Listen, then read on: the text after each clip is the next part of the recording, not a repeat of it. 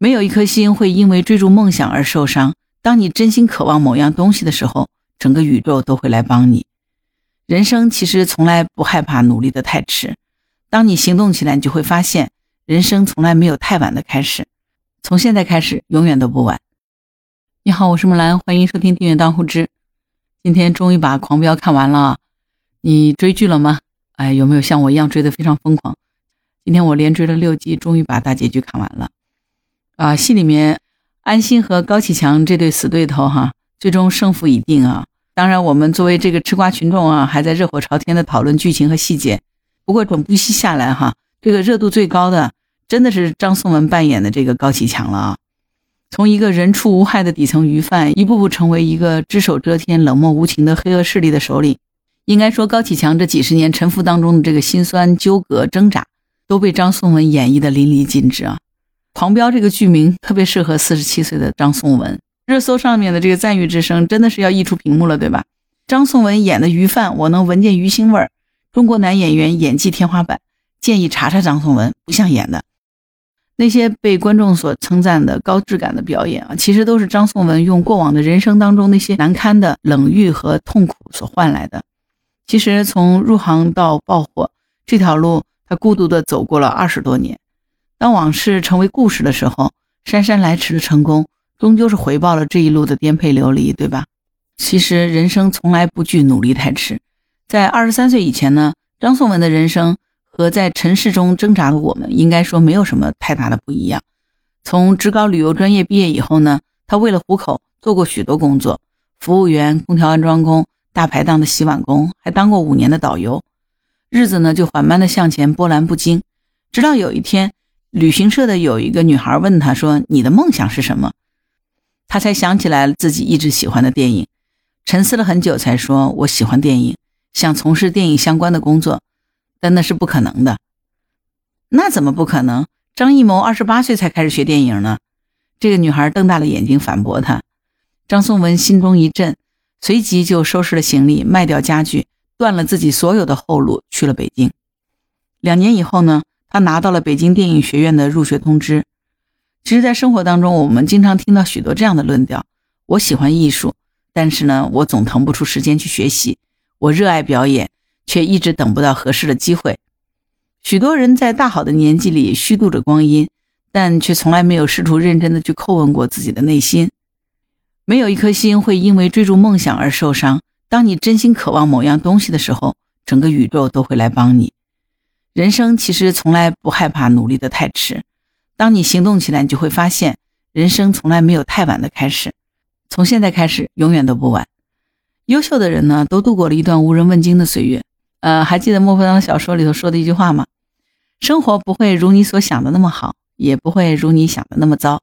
这句话，谁知道是莫泊桑的哪一部小说里的？欢迎在评论区给我留言。啊，当然，对于张颂文来说呢。他的演艺生涯比想象当中更糟糕。到了电影学院，他才发现人和人之间的差别呢，真的是比人和鬼的差别都大。像他们这样的电影学院里面，你说样貌出众、才艺俱佳，那简直比比皆是。而张颂文自己呢，连最基本的普通话都说不好。同学们大家都在忙着经营自己，也没有人有功夫搭理他。那他只能是用最笨的办法，每天嘴里含着小石头去练习这个卷舌音，嘴里都磨出了血泡。苦练了一年多，终于能够说一口标准的普通话了。但是呢，在人才济济的电影学院里，剧组来来往往，剧组来来往往，却没有任何机会光顾他。他只得疯狂地跑剧组，去了六百多趟，被拒了六百多次，就是说一次也没成功啊。有一次呢，他被导演当做反面教材，当众羞辱说：“个矮大脑门儿，你这种人做不了演员。”在众人的哄笑当中呢，他落荒而逃。满腔的热情在现实面前被击打的支离破碎，无人问津的日子，实话说真的不好过。张颂文没有戏可以演，只能靠打零工继续养活他自己，囊中羞涩，每天要等到傍晚去买打折的菜。或许每个优秀的人都要独自熬过一段艰难的时光，比如说周星驰也曾经跑过好多年的龙套，在香港电视台的儿童节目里面当主持人，承受过命比蝼蚁坚的奚落。呃，其实可能每个优秀的人都要独自熬过一段艰难的时光。其实呢，始终不服输的人，上天是不会让你输的。只有当你能够独自的咽下苦涩，扛过心酸，可能就会发现所谓的苦难不过就是化了妆的祝福而已。这个是不是很像我们知道那句话，就“塞翁失马，焉知非福”呢？所谓的成功，其实不过就是厚积薄发。张颂文曾经提出过五点关于演员的修养啊。周星驰在拍《喜剧之王》的时候，是不是经常也在提演员的修养？张颂文认为呢，作为演员，第一呢，要大量的看影视作品，知道这个表演的好坏；第二呢，要留意周围的人，细致入微的观察；第三，多阅读，提高剧本理解能力；第四，接触一切与艺术有关的事物，让自己具备一定的美学鉴赏能力；第五，多独处思考。表演就是提炼我们生活中所遭遇的事情和思考过的事情，详细入微的表演技巧陈列，无非是数年经过他自己自身经验的总结而已了。一夜成名不过是故事，日复一日的磨打自己才是真实的日常。张颂文呢，对演戏是极度认真的。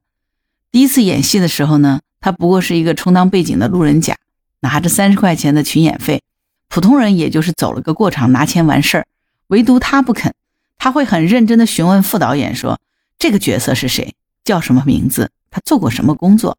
多大年纪？什么性格？他的父母是什么教育背景？”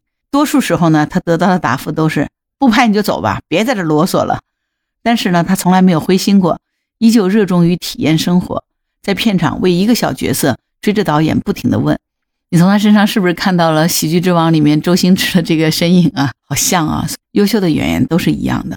不过呢。”刘伟强和娄烨呢，都隔着遥远的摄像机看到了这个执着于为人物建设灵魂的人。这突然让我想起来，就是周星驰在《喜剧之王》里头谈论这个死到底有多少种死法，太像了哈。正是因为张颂文的这种执着，他慢慢的迎来了演绎的春天啊。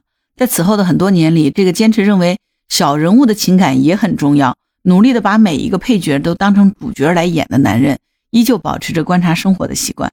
他会向酒店的保洁大姐学习如何清洁玻璃，耐心的研究为什么卖菜阿姨装菜以前必须先甩一甩。狂飙开机前几天呢，每天早上四五点，张颂文就会待在一家水产市场，看鱼档的老板们怎么招呼顾客，怎么卖鱼。所以呢，在表演的时候，他就有了拿鱼、洗手、擦手，再和人握手这一套行云流水的动作。用他的话来说呢，过去十多年的小角色。成就了现在的我。我们说“腐久者非必高”，也许在当初你坚持着一些什么的时候呢，并不知道其中意义所在。当暗无天日的时光终于终结的时候，你会发现，当时你经历的一切都化作了日后的养料。如果你能够不改初心的一路狂飙下来，命运自然也就会赠予你鲜花与掌声。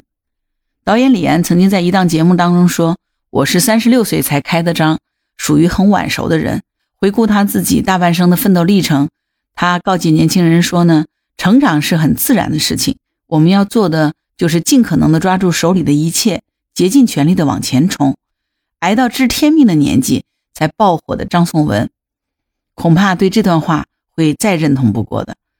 字要一笔笔的写，饭要一口口的吃，路要一步步的走。只有我们沉住性子，耐住寂寞。最坏的结果也不过就是大器晚成，对吧？我们要相信心之所向，万水千山总会抵达，对吧？虽然我今天的节目呢说的主要是张颂文，但实话讲，对于《狂飙》这部剧里的很多演员，我觉得他们都是和张颂文是一样的人。比如另外一个男主角张译，我也非常喜欢他，不管是在《士兵突击》，还是《我的团长我的团》，还是《鸡毛飞上天》到《万里归途》。我觉得张译的表演都是非常细、非常注重细节的，也是因为基于多年来他对于生活细节的观察。从这点上来说呢，张译所扮演的安心和张颂文所扮演的高启强，如果把他们两个合二为一，真的就是像同一个人，一体两面，一正一邪，一黑一白。所以应该这样说，张颂文和安心真的是棋逢对手，张颂文和张译又何尝不是棋逢对手？所以这部戏之所以这么的好看，严格意义上来说，就是因为大家都在同一水平线上，高手同场竞技，当然让我们这些观众最受益。所以非常感谢整个《狂飙》剧组全体人员，给我们奉献了这样的一部大戏。我已经很多年没有追剧了，但是《狂飙》这部剧三十九集，我花了四天的时间把它追完，是不是也很疯狂？好了。你是不是跟我一样疯狂的追了这部剧？关于《狂飙》，你有什么想法？欢迎在评论区给我留言好吗？呃，好了，今天节目就到这儿，我是木兰。如果你喜欢我的节目，欢迎评论、点赞、转发、订阅、当护知。如果你喜欢木兰，也可以加入木兰之家听友会，请到那个人人都能发布朋友圈的绿色平台，输入木兰的全拼下划线七八九就可以找到我了。好啦，今天就到这儿，我是木兰，拜拜。